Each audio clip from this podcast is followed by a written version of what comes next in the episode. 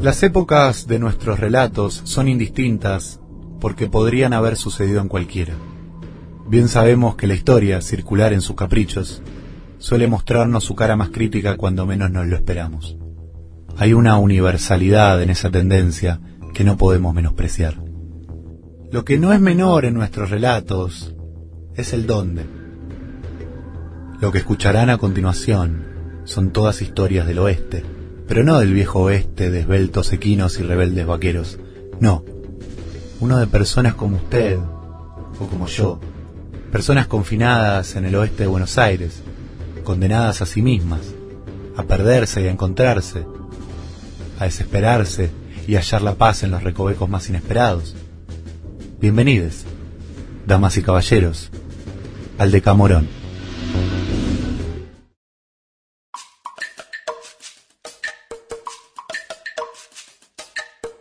Paulo Tutankamón Medina venía reflexionando hacía varios días acerca de la necesidad de vivir el momento.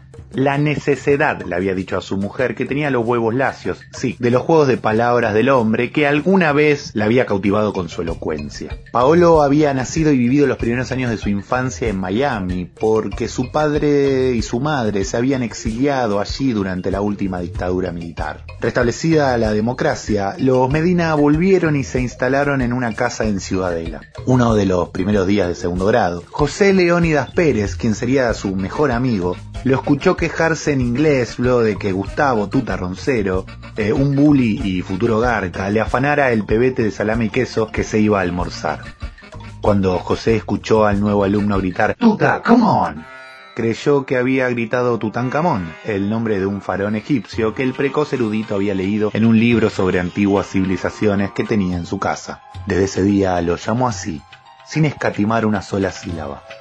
Nada de tutanka, parecido a tutanga, y como ya se infirió, los muchachos estaban del lado oprimido de la historia de las masculinidades, o tuta, no iba a andar usando el nombre del enemigo, convengamos. No, lo llamaba Tutankamón.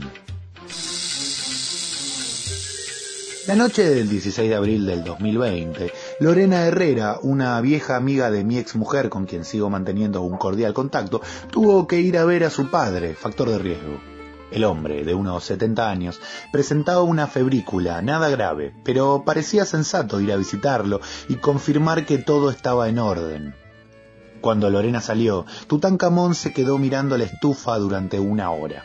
El momento se le hizo precioso, el muy ñoño andaba leyendo unas anotaciones de Walter Benjamin sobre Charles Baudelaire. Al suspender la vista en un punto medio entre el libro y el calor del electrodoméstico, el París de Baudelaire le dio vértigo. El monoambiente que compartía con la mujer era todo lo que amaba. Docente. Su trabajo se había complicado y sentía el exigente ardor de la precarización en los hombros cada mañana. Pero durante esos breves y apacibles momentos de ocio, Tutankamón se sentía como en la situación inicial del Eternauta, en paz, en casa, feliz.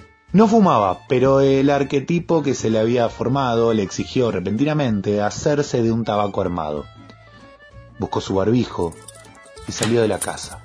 Al llegar al kiosco se dio cuenta de que se había olvidado la billetera, con ella el DNI como si fuera poco las llaves y el celular. Quizás la premura de disfrutar cada segundo de paz a su disposición lo hicieron salir tan atolondradamente. Lejos de preocuparse, decidió abrazar esa incomodidad pasajera. El kiosquero le fió los puchos y se sentó en el banco de la plaza a fumar un cigarro y esperar a que llegara Lorena. Obviamente había poca gente en la calle. Un silencio sepulcral lo llevó a pensar en ese apodo que su mejor amigo le había impuesto. Qué silenciosa debe ser una tumba, pensó, casi predeciblemente. En eso se apareció montado en una bicicleta un policía. ¿Tiene manera de justificar que está acá? preguntó.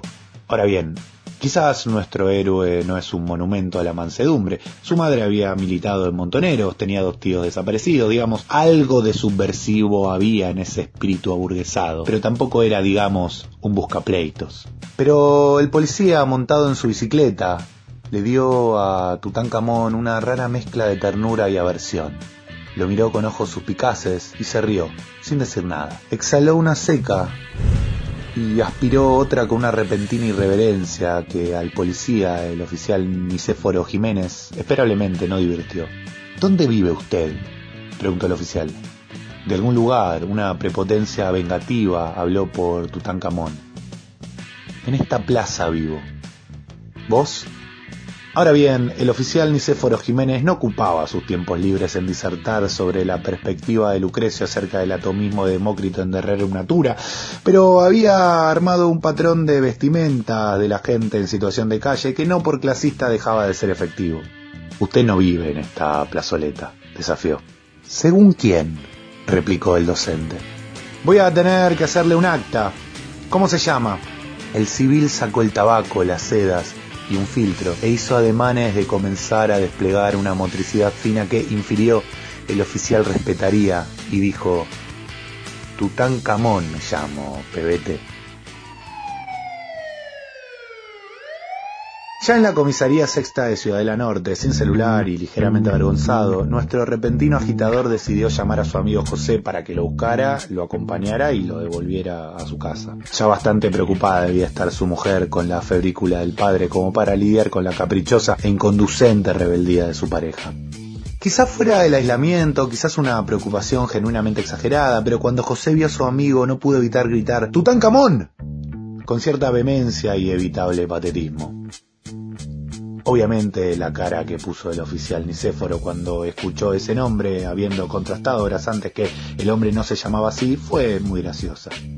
El regreso a casa, barbijos mediante, fue silencioso. A una inmediata romantización de una situación que podría haber terminado peor, visto y considerando la sistemática violencia de las fuerzas represivas, le siguió una posible toma de conciencia y una preocupación respecto al comportamiento de su amigo por parte del buen José. Llegando a la casa, Tutankamón miró a su amigo y le dijo finalmente, Disculpa, supongo que no sé vengarme. Por favor no le cuentes nada a nadie. Mañana voy a hablar con Lorena. No era la primera vez que José le daba esta respuesta a su amigo, pero hay que decirlo, fue oportuno cuando le dijo, con amor e incondicionalidad en la voz, Deja amigo, soy una tumba.